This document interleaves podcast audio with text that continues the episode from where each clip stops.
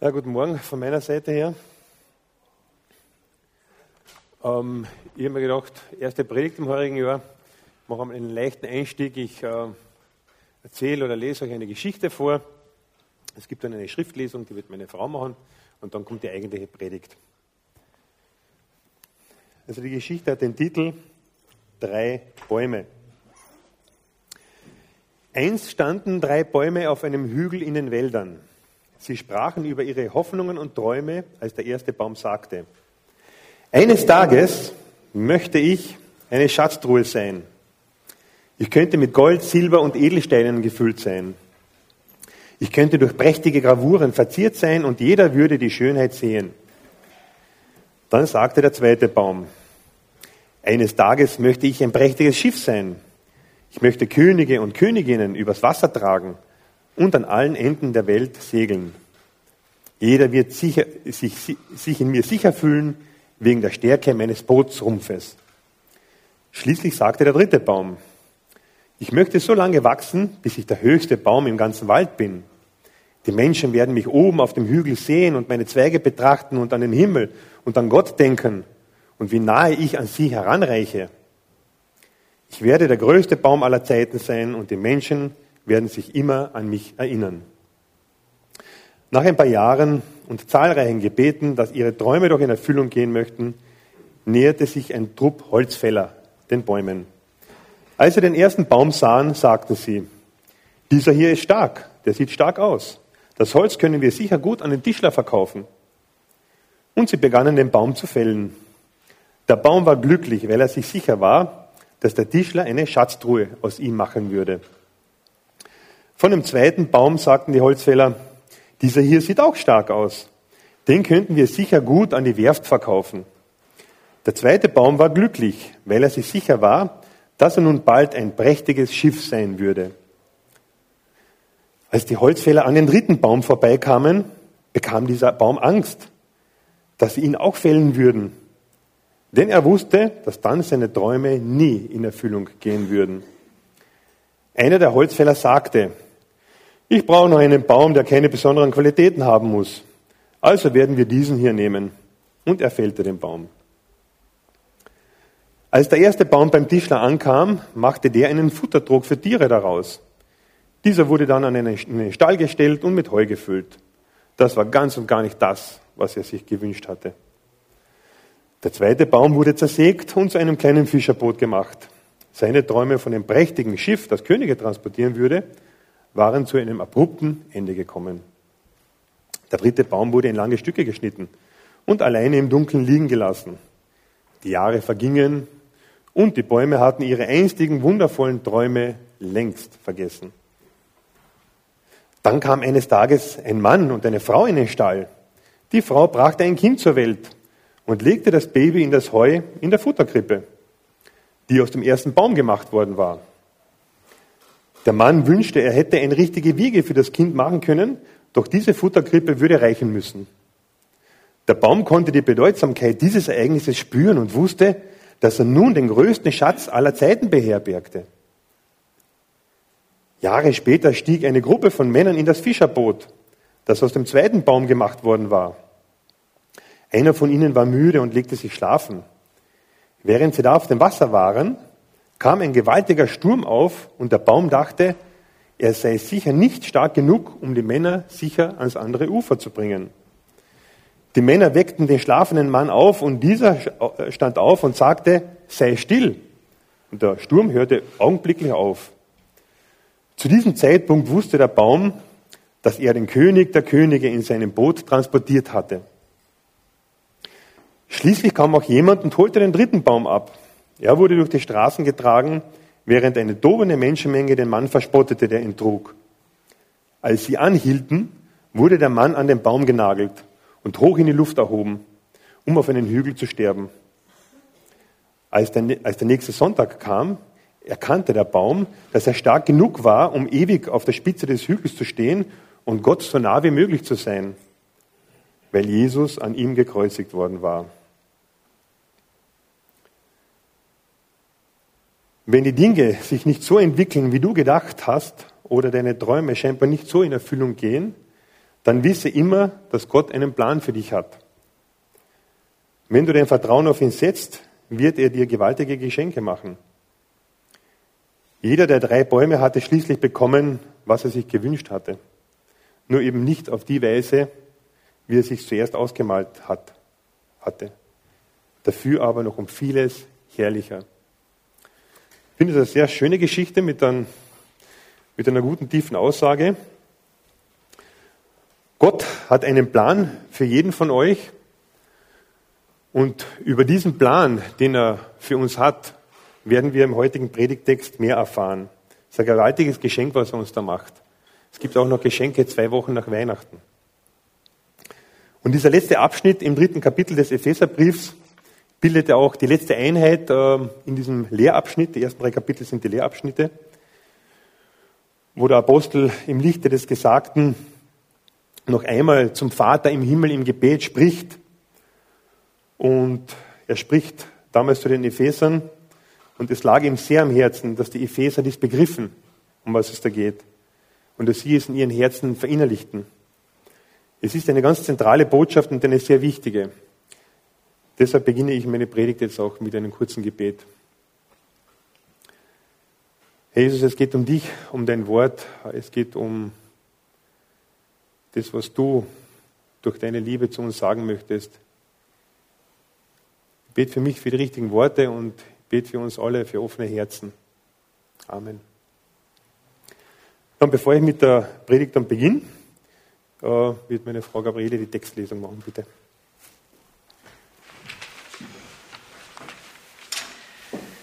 Noch einmal, wenn ich mir das alles vor Augen halte, kann ich nicht anders als anbetend vor dem Vater niederzuknien.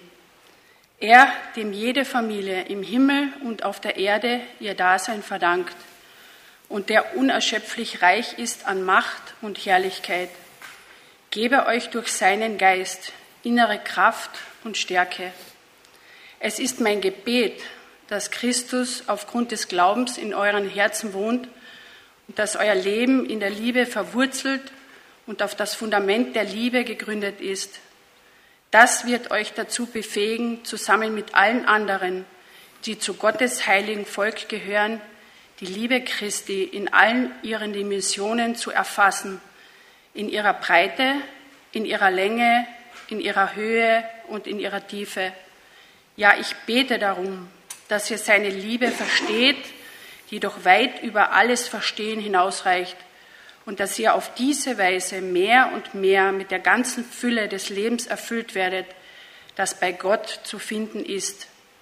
Ihm, der mit seiner unerschöpflichen Kraft in uns am Werk ist und unendlich viel mehr tun vermag, als wir erbitten oder begreifen können, ihm gebührt durch Jesus Christus die Ehre in der Gemeinde von Generation zu Generation und für immer und ewig. Amen.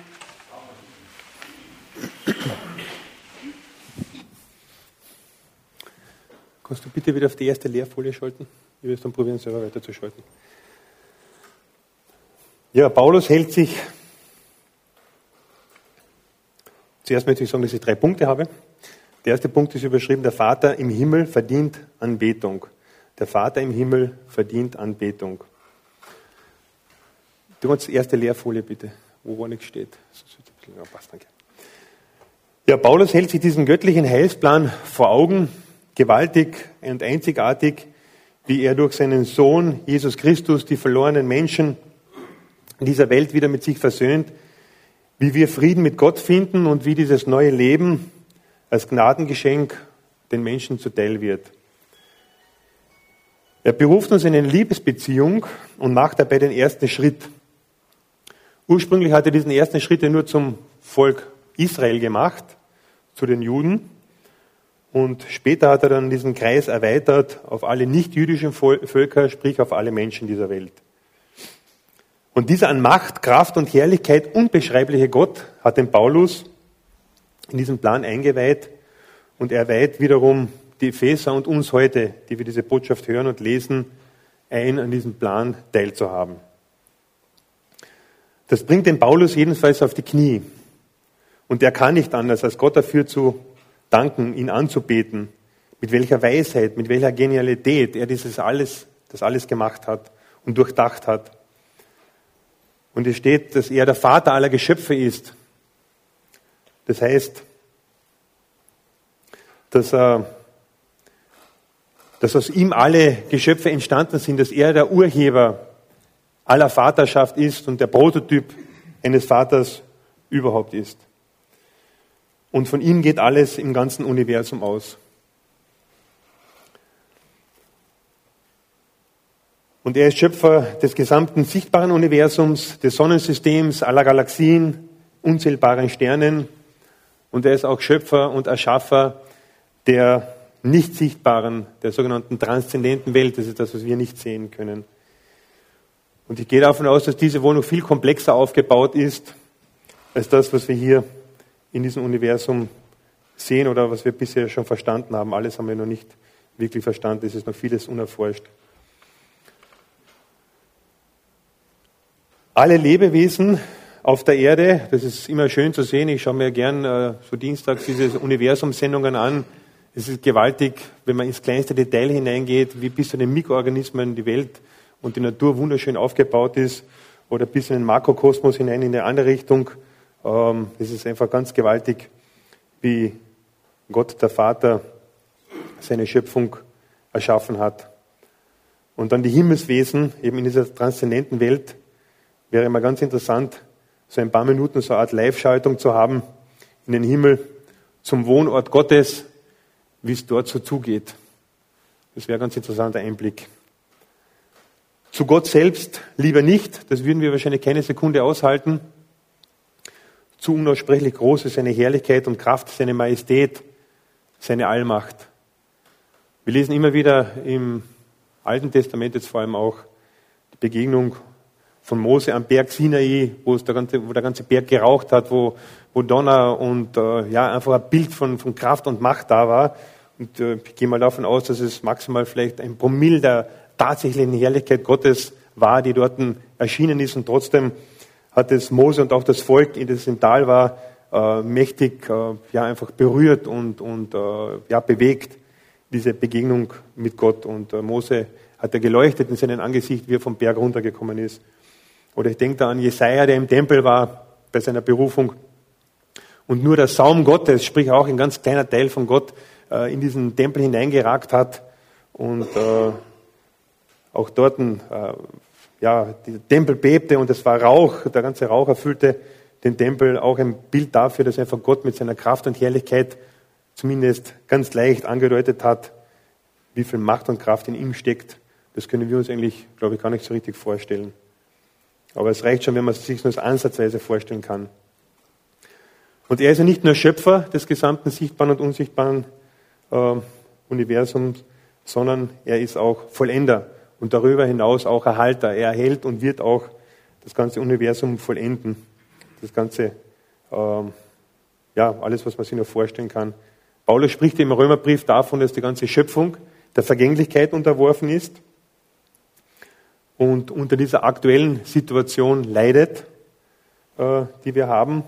Im letzten Buch der Offenbarung spricht Johannes von einem neuen Himmel und einer neuen Erde.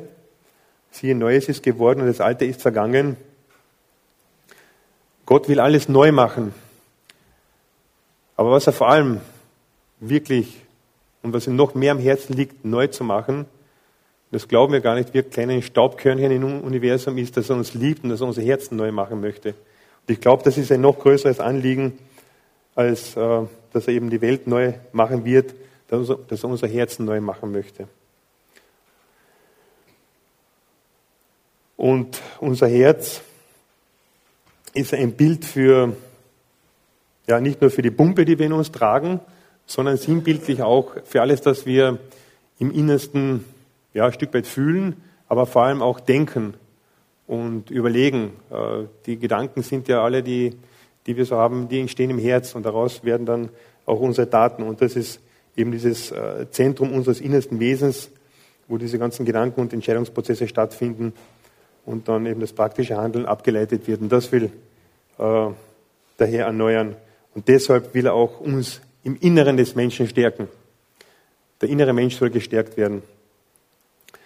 Und wir Menschen tun ja recht viel, um den äußeren Menschen zu stärken, oder? Wenn ich mir so vorstelle, so wenn man so ab 30 aufwärts dann, ja, so die ersten Fältelchen bekommt und äh, irgendwo der Körper nicht mehr so vital und fit ist noch so wie mit 20, dann äh, ja, gibt es unterschiedliche Strategien. Äh, Frauen verstärkt, da fangen dann an, irgendwelche Cremen zu nehmen, dass eben die Falten möglichst lang äh, unsichtbar bleiben. Äh, wir Männer gehen her und ja, machen noch mehr Sport, vor allem so äh, Männer ab 50, muss ich feststellen, gehöre selbst seit letztem Jahr zu dieser Altersklasse, intensivieren dann ihre Sportaktivitäten, um einfach diesem körperlichen Verfall noch mehr etwas entgegenzusetzen. Ich habe immer wieder mit meiner Frau die Diskussionen. Sie sagt zu mir, du hast einen neuen Götzen gefunden im Sport. Und ich mache regelmäßig Sport, so zwei, dreimal in der Woche. Ob das jetzt ein Götze ist, sei dahingestellt jedenfalls. Sie behauptet, das ist äh, in gewisser Weise ein Götze. Ich äh, bin dann sofort äh, ja, biblisch argumentierend und sage, der, äh, der, Körper ist ein Tempel des Heiligen Geistes. Ich muss den fit halten. Zum einen. Und zum anderen äh, hat mal jemand, von dem ich sehr viel halte, äh, guter geistlicher Bruder gesagt, Sport ist Gottesdienst. Und das habe ich mir gemerkt. Und das sind meine Argumente. Aber trotzdem auf sich gesehen müssen wir erkennen und äh, ja, ein Stück wird auch anerkennen, dass der äußere Körper verfallen wird und der innere wird erneuert. Und das sagt Paulus auch den Korinthern im zweiten Korintherbrief ganz schön. Mögen, mögen die Mögen auch die Kräfte unseres äußeren Menschen aufgerieben werden. Unser innerer Mensch wird von Tag zu Tag erneuert. Das ist eben dieser Geist, der in uns wirkt und der uns erneuert. Und der alte Mensch, der wird verfallen. Äh, mit 40, 50 noch weniger, mit 60, 70. Hm. Es wird nicht aufzuhalten sein. Aber das ist ein Trost, dass unser innerer Mensch erneuert wird. Mein zweiter Punkt, Hopp, das ist eines zu weit. Der Geist erfüllt das Herz mit Liebe. Paulus spricht hier davon, dass Christus aufgrund des Glaubens in unseren Herzen wohnt. Äh, das muss natürlich auch als Bildsprache verstanden werden und gedeutet werden. Es soll nichts anderes heißen, als dass in unseren ganzen Denken und Sinnen, sprich in allen Lebensbereichen, ob es in der Ehe ist, in der Familie, bei meinen Freundschaften, beim Job, im Sport oder im sonstigen Verein, am besten überall in meinem Leben, Christus eine zentrale Bedeutung hat. Nun, wie bekommt er diese zentrale Bedeutung? Ich weiß, viele von uns haben das schon oft gehört. Ich wiederhole es trotzdem. Vielleicht haben es manche noch nicht gehört. Ab dem Zeitpunkt, wo diese einzigartige Erlösungstat Jesu Christi, das am Kreuz von Golgatha für uns gestorben ist, Sobald ich an die persönlich glaube, sie für mich persönlich in Anspruch nehme, ja Jesus, du bist für mich am Kreuz gestorben, du hast meine Schuld am Kreuz getragen. Ich will mein altes Leben loslassen. Jesus, ab heute bist du der Boss in meinem Leben und nicht mehr ich selbst. Ja, das ist der Zeitpunkt, wo Gottes Geist in unser Herz beginnt, äh, uns zu verändern und es mit seiner Liebe aufzufüllen. Und Paulus verwendet hier zwei sehr einprägsame Bilder, die man sich gut merken kann. Das eine ist eben dieses Verwurzeltsein, das andere ist eben auf dem Fundament aufbauend. Und das linke Bild, das zeigt recht schön so Wurzelstöcke, die so ja, hier in den Boden hinein, beziehungsweise noch besser, wenn natürlich viel Wasser da ist, ins Wasser hineinreichen und von da dann einfach ihre Nahrung hochziehen können. Die Wurzeln sind in erster Linie, Stefan als alter Botaniker berichtige mich, falls es nicht so ist, aber ich denke schon, dass in erster Linie die Nährstoffe oder hauptsächlich von den Wurzeln kommen. Äh, und Paulus verwendet hier dieses Bild eben aus der botanischen Sprache, um zu zeigen, wir sollten in dieser Liebe Gottes verwurzelt sein. Da gibt es ja diesen Psalm 1, äh, da fällt einem da ein, der Baum, der gepflanzt ist an Wasserbächen.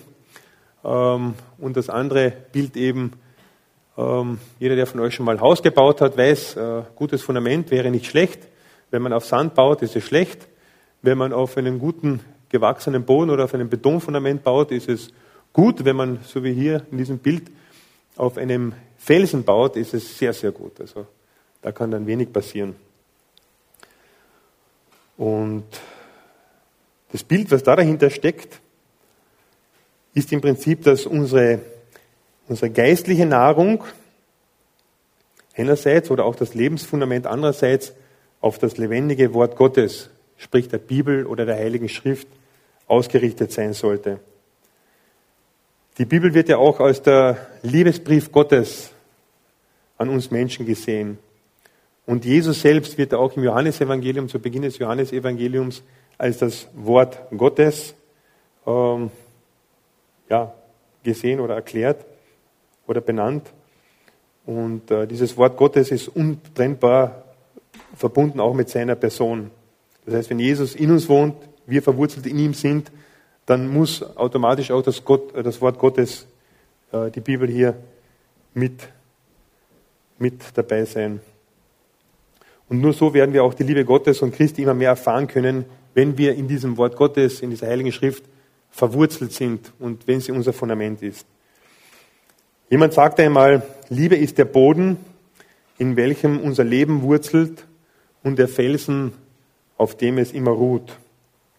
Liebe ist der Boden, in welchem unser Leben wurzelt und der Felsen, auf dem es immer ruht.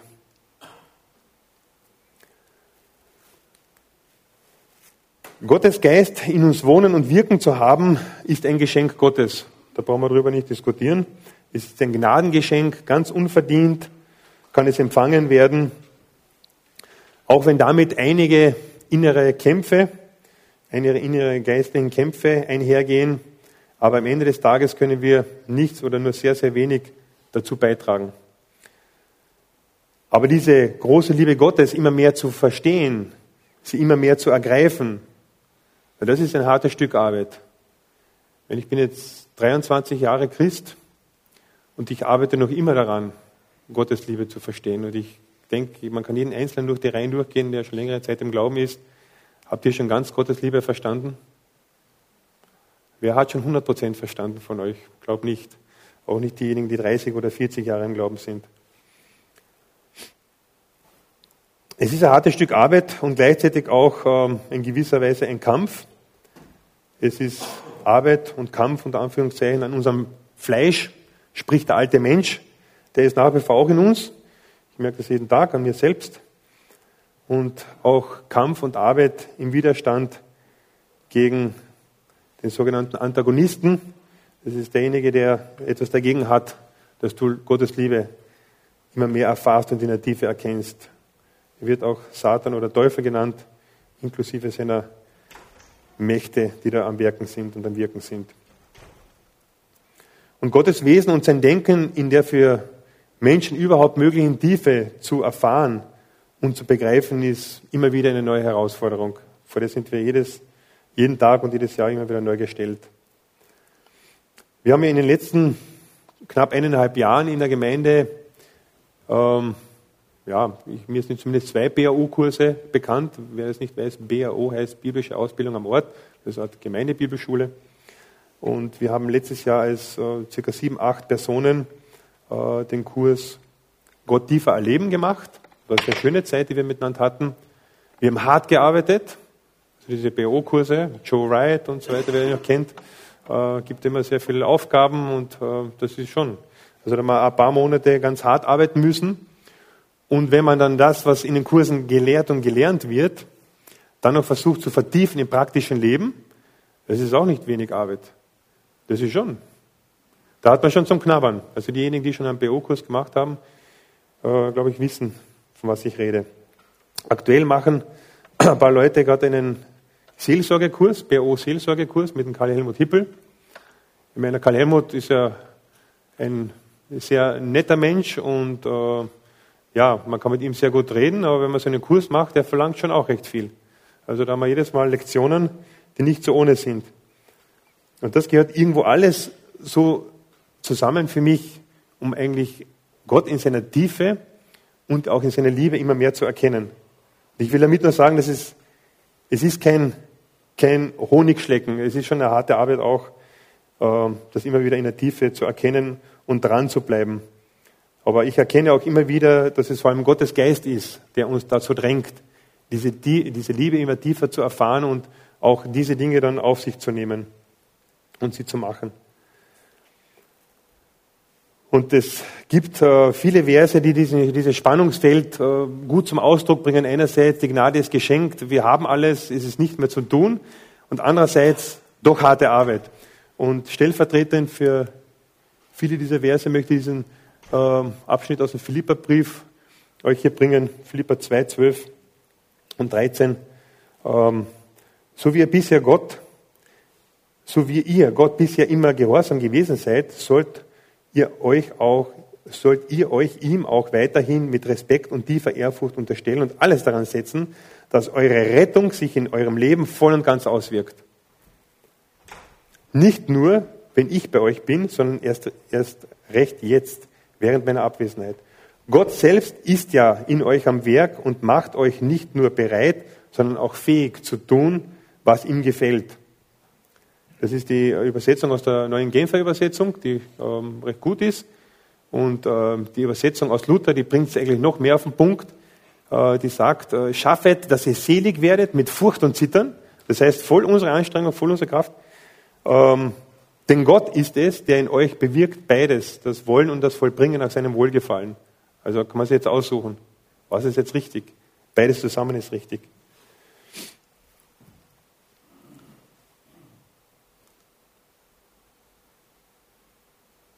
Und die Botschaft, die Paulus hier in diesem Abschnitt bringt, ist äh, ja nicht nur für den einzelnen Gläubigen gedacht, natürlich ist es auch für den einzelnen Gläubigen gedacht, aber der Adressat des Paulus, er schreibt immer in der Mehrzahl, wenn man sich diesen Text äh, so ansieht, das ist die örtliche Gemeinde, die Gemeinschaft der Heiligen. Denn dieses Verwurzeltsein in der göttlichen Liebe und auch die Liebe als solches in ihrer Tiefe immer mehr zu erkennen, kann und soll in erster Linie im Kontext der Gemeinde geschehen. Dieses Thema der Liebe ist so groß, dass ein Einzelner es alleine erfassen kann und begreifen kann. Wir sollten gemeinsam als Gemeinde dieses Thema immer wieder studieren, diskutieren und ganz praktisch gemeinsam leben und erleben lernen. Dieses gemeinsame Erleben und Leben lernen ist äh, nebenbei erwähnt, das werdet ihr dann ab nächsten Sonntag und die darauffolgenden Sonntage sehen, auch Thema der nächsten Predigten, denn fast bis zum Ende des Epheserbriefs wird eigentlich nur noch über dieses Thema gesprochen, sprich die ersten drei Kapitel sind die Grundlage, die theologische Grundlage, eben das Lehrmäßige und dann ist das Praktische. Wie leben wir das, was wir jetzt äh, an tollen geistig und geistlichen Ergüssen uns in den ersten drei Kapiteln erarbeitet haben, ganz, ganz praktisch im Gemeindealltag. In meiner Bibel ist äh, schon die nächste Überschrift die Einheit im Geist und die Vielfalt der Gaben. Äh, die Überschrift, ja, das kommt da schon ganz klar heraus. Und uns wird im 18. Vers, ist da der 18. drauf? Nein. 18. ist er drauf. Und uns wird im 18. Vers eine äh, wunderbare Befähigung zugeschrieben, nämlich die Liebe Christi in allen Dimensionen zu erfassen. In der Länge, in der Breite, in der Höhe und in der Tiefe. Jene von uns, äh, die so ein bisschen mathematisch, geometrisch versiert sind, die werden Sie gleich mal erkennen, hoppla, das ist eine Dimension zu viel. Äh, ein Raum, ein Würfel, wie immer, wird Länge, Breite, Höhe äh, definiert und Tiefe ist eine Dimension zu viel. Und ich habe mir da gleich mal auf die Schnelle, wie ich den Text durchgelesen habe, in Klammer 4D dazu geschrieben oder unvorstellbar, unermesslich. Habe natürlich auch in meiner Predigtvorbereitung diverse Bibelkommentare konsultiert und der erste hat mir gleich mal bestätigt, ja, ähm, bist am richtigen Pfad. Und dann habe ich noch einen weiteren konsultiert, der ist etwas mehr in die Tiefe gegangen und der hat äh, hier noch das Ganze etwas erweitert und hat äh, diese Deckstelle mit Länge, Breite, Höhe, Tiefe so ausgelegt, dass er gesagt hat, das ist vor allem in Bezug auf das Geheimnis des Christus, das in den Kapiteln zuvor beschrieben ist, zu verstehen. Und danach ist Länge, Breite, Höhe, Tiefe wie folgt zu verstehen. Die Breite der Liebe Gottes ist in den Kapiteln 2, 1 bis 18 beschrieben. Das ist einfach die Größe der Gnade Gottes, die Juden und Heiden, die erlöst werden sollen, äh, zuteil wird und diese Gemeinde äh, gemeinsam in die universelle Gemeinde äh, zusammenführt. Die Länge erstreckt sich von der einen äh, Ewigkeit bis zur anderen Ewigkeit. Das ist eine schwierige Begrifflichkeit. Eine Ewigkeit bis zur anderen Ewigkeit. Ähm, was die Vergangenheit angeht, so sind die Christen schon vor Zugrundelegung der Welt äh, erlöst worden. Epheser 1,3, vor Zugrundelegung der Welt sind wir erlöst worden, also schon lange bevor alles geschaffen wurde. Und was die Zukunft angeht, so wird äh, die Ewigkeit eine fortgesetzte Entfaltung dieser reichen Gnade Gottes und der Güte Gottes in der Ewigkeit sein und die Gemeinschaft mit Christus sein. Und die Höhe geht in etwa auch in diese Richtung, ist eben Epheser 2,6. Wir werden mit Jesus gemeinsam auferweckt. Wir sind nicht nur gemeinsam auferweckt, sondern werden mit ihm auch gemeinsam in der Himmelswelt eingesetzt, seine Herrlichkeit zu teilen. Also das alleine muss man sich auf der Zunge zergehen lassen. Da reicht unser Geist, auch wenn wir den Heiligen Geist in uns haben, nur ansatzweise aus, das irgendwo begrifflich zu machen, was es heißt, einmal an dieser äh, Herrlichkeit, die Gott hat, die jetzt schon schwer zu beschreiben ist, teilzuhaben. Und die Tiefe wird in 2, 1 bis 3 äh, lebhaft dargestellt. Wir waren in einer Grube von unaussprechlicher Sünde und Ehrlosigkeit gefangen. Christus kam in diesen Dschungel von voller Schmutz und Zerstörung und hat unseretwegen sein Leben dahingegeben. Gott kam auf die Welt und hat für uns sich selbst dahingegeben. Auch dieser Gedanke ist in der Tiefe schwer zu verstehen. Und so umfassend tief ist die Liebe Gottes zu den Menschen und mit so vielen Verheißungen versehen. Und wenn man darüber nachdenkt, kann man nur in Ehrfurcht staunen, so wie es Paulus gemacht hat. Er ist auf die Knie gegangen. Es erfüllt einen das Herz. Jetzt frage ich euch, unabhängig von meiner rhetorischen Leistung, euch das näher zu bringen, aber erfüllt euch das nicht auch das Herz, wenn ihr darüber nachdenkt, über diese tiefe Liebe Gottes?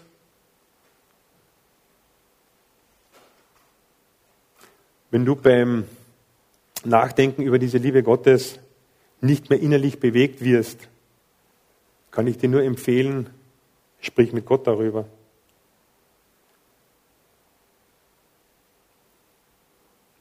Er kennt dich durch und durch, schütte du ihm dein Herz aus und bitte ihn, dass er dich neu mit seiner Liebe erfüllt. Das kann dir nicht egal sein. Ich übertreibe es nicht, wenn ich sage, es geht hier um viel, wenn nicht um alles. Willst du das alles aufs Spiel setzen? Jesus, ich bete jetzt einfach, dass du durch unsere Reihen gehst und unser Herzen ansprichst und neu mit deiner Liebe erfüllst.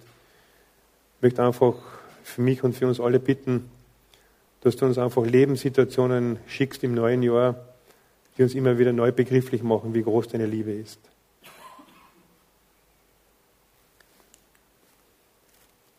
Wir können nie so vermessen sein und behaupten, dass wir diese Liebe ganz verstehen und erfassen. Aber das muss es auch nicht sein. Es ist natürlich ein lebenslanger Prozess, diese Liebe immer mehr zu verstehen, Gott immer mehr zu verstehen. Aber mit dem Heiligen Geist in uns werden wir diesbezüglich Sieger sein. Oder besser, wir sind es schon weil er uns eben befähigt, immer mehr mit dieser Liebe ausgefüllt zu werden. Es geht um die ganze Fülle des Lebens, so wie wir hier im Vers 19 beschrieben lesen. Und wir lesen auch im Kolosserbrief, dass in Jesus Christus die ganze Fülle der Gottheit wahrhaftig lebt. Und wenn diese Fülle der Gottheit wahrhaftig in Jesus ist und Jesus in unseren Herzen wohnt, ist schlussfolgernd, kann auch diese ganze Fülle von der Tendenz her immer mehr in uns leben und wohnen. Oder anders ausgedrückt, das ist eigentlich der Grund, warum wir den Heiligen Geist in uns haben. Nicht um in erster Linie Kraftwirkungen und Wunder zu tun. Das mag recht spektakulär sein und mag vielleicht auch manchmal dran sein. Aber in erster Linie haben wir den Heiligen Geist in uns, dass er uns immer mehr erfüllt, diese Liebe Gottes zu erkennen. Und nach ihr dass wir uns nach ihr sehnen und nach ihr leben. Und diese Geisterfülltheit, wo wir die Liebe Gottes immer mehr erfahren, hat dann ganz praktische Auswirkungen. Wir sind ja, denke ich, auch Leute der Praxis, nicht nur der Theorie. Ich hoffe es. Und sonst das Leben gibt ihnen immer wieder die Praxis, das kommt automatisch. Hat das ganz praktische Auswirkungen im ethischen Bereich. Wie lebe ich? Wie arbeite ich? Wie gehe ich mit anderen Menschen um? Nicht nur in der Welt, auch in der Gemeinde. Wie gehe ich mit meinen Geschwistern um? Und ein, ein ganz praktischer Lackmustest, ich weiß nicht, ob dieser Begriff euch bekannt ist, oder sagen wir einfach Test. Ähm, wie weit es mit meiner Liebe in meinem Herzen ist, ist der Erfüllungsgrad von Galater 5, diese geistlichen Früchte. Liebe, Freundlichkeit, Freundlichkeit, Geduld, Freude und andere mehr. Wie weit sind wir da schon? Ich glaube, da gibt es noch Luft nach oben, oder? Bei mir schon. Kurzer letzter Punkt. Der Sohn führt das gute Werk zu Ende. Und wenn wir das uns alles nicht richtig vorstellen können, weil wir da eben an unsere Grenzen stoßen, dann kann ich nur eine Empfehlung euch geben. Habe ich schon einmal gegeben, ich gebe es ein zweites Mal. Betet anhaltend und immer wieder um diese Erfüllung. Um diese Erfüllung mit der Liebe Gottes. Und es gibt eine hundertprozentige Garantie auf Gebetserhörung. Es kann auch nichts Besseres passieren. Da kann man ruhig, wie man es so gerne macht, jetzt sogar um die Weihnachtszeit, Amazon und Co. Ja, lassen grüßen, will haben, will haben. Ich war auch auf will haben. Ähm, aber da kann man ruhig auf will haben Modus umschalten. Das ist für einen sehr guten und einen sehr nachhaltigen Zweck. Es ist für den höchsten Zweck im Universum. Ich übertreibe es ganz sicher nicht. Und der Paulus, der legt sogar hier in diesem Text noch eines drauf. Er wird euch noch mehr geben, als ihr erbitten oder, oder begreifen könnt. Was, noch mehr? Wir meinen, es wäre schon vermessen, wenn jemand sagt, ähm, du bekommst nur das, woran du glaubst oder worum du bittest und will damit ausdrücken, naja, du glaubst halt vielleicht manchmal zu wenig oder bittest du zu wenig. Aber ich sage dann diesen Leuten aus diesem Text heraus, wie klein ist eigentlich dein Gott, wenn du, wenn du sagst, du bekommst nur das, woran du glaubst. Nein, noch viel, viel mehr. Viel, viel mehr. Mehr als das, was wir denken oder erhoffen oder bitten können. Vielleicht nur nicht immer genau das, was du gerade haben willst. Und das ist vielleicht ein anderes Thema, aber damit schließt sich der Kreis zu der Geschichte von den drei Bäumen am Anfang. Weißt du, was Gott noch in und mit deinem Leben vorhat? Wie sein Plan für dich aussieht? Mich interessieren aufgrund meiner beruflichen Tätigkeit immer wieder so gut ausgetüftelte Marketing-Sprüche. Und einer, der mich fasziniert, so dass ich ihn seit äh, der Entdeckung vor ein paar Jahren in meinem Büro aufgehängt habe, ist von einem bekannten bayerischen Automobilhersteller und der lautet wie folgt. Unsere Aufgabe ist es, dem Kunden etwas zu geben, was er haben möchte, von dem er aber nie wusste, dass er es suchte und von dem er sagt, dass er es immer schon wollte wenn er es bekommt. Klingt etwas kompliziert, aber wenn man darüber nachdenkt, und ich lege es jetzt gleich um auf den Predigtext, finde ich das eigentlich faszinierend und es ist äh, bezüglich des Predigtextes aus meiner Sicht, könnt mich gerne korrigieren, ein Volltreffer. Ich versuche jetzt das umzulegen. Die Aufgabe des Heiligen Geistes ist es, dem Menschen die Liebe Gottes zu geben oder zu, offen, oder zu offenbaren er sehnt sich nach dieser Liebe. Diese Liebe ist, ist uns in unser Herz gelegt. Wir haben vor unserer Bekehrung nichts, nicht wirklich gewusst, dass wir es suchen. Wenn wir diese Liebe dann gefunden haben, wissen wir es, das ist es, wonach wir schon immer in der Tiefe unseres Herzens verlangt haben. Ich mag Autos und Motorräder dieser Marke sehr. Aber im Vergleich zu der tiefen inneren Befriedigung, die Gottes Liebe uns gibt, sind diese Dinge lächerlich. Hat man sie erst, sind sie ein paar Tage, vielleicht ein paar Monate interessant. Und was dann? Was ist dann? Von Nachhaltigkeit und einem Ewigkeitswert ganz zu schweigen. Paulus spricht hier im letzten Abschnitt unseres Textes nochmals davon, und will ich, will ich da äh, noch was Positives, Motivierendes mitgeben, dass der Vater, der Sohn und der Heilige Geist in ihrer unerschöpflichen Kraft in uns wirken. Das habe ich ganz am Anfang auch schon gesagt. Und er hat eine Aussage äh, Paulus an die Philipper getätigt, wo er den Sohn eben betont, dass er dieses in uns begonnene Werk zu einem guten Ende bringen wird. Und auch das dürfen wir erbitten und, und werden es wahrscheinlich nie in der Tiefe begreifen, warum das so ist. Aber das ist Gnade Gottes. Und da steht, ich bin überzeugt, dass der, der etwas so Gutes in unserem Leben angefangen hat, dieses Werk auch weiterführen wird, bis zu jenem großen Tag zum Abschluss bringen wird, an dem Jesus Christus wiederkommt. Das ist auch, glaube ich, eine Hoffnung 2017. Wer weiß, vielleicht kommt der Herr heuer wieder. Vielleicht auch nicht. Aber wir sollten jederzeit dazu bereit sein. Und Jesus wird dieses gute Werk für mich immer wieder Trost, wenn man oft denkt, hm, wo stehst du eigentlich? Ja, schon, es kommt schon auf mich auch darauf an, aber letztendlich ähm, schafft es eine tiefe innere Ruhe im Herzen. Herr, du wirst es zu einem guten Ende bringen. Ich, ich habe ein offenes Herz, ich bin bereit dazu und du wirst es zu einem guten Ende bringen.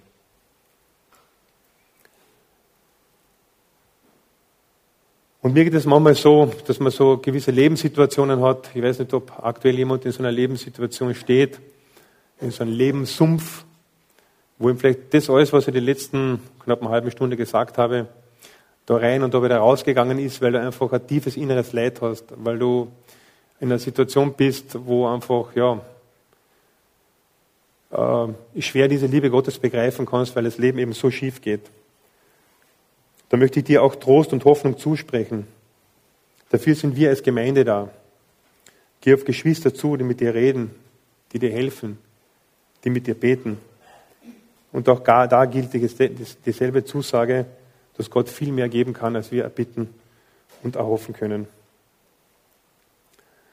In jedem Fall, so endet auch unser Text, gebührt unserem Vater im Himmel durch seinen Sohn Jesus Christus in der Kraft des Heiligen Geistes alle Ehre zu allen Zeiten. Amen.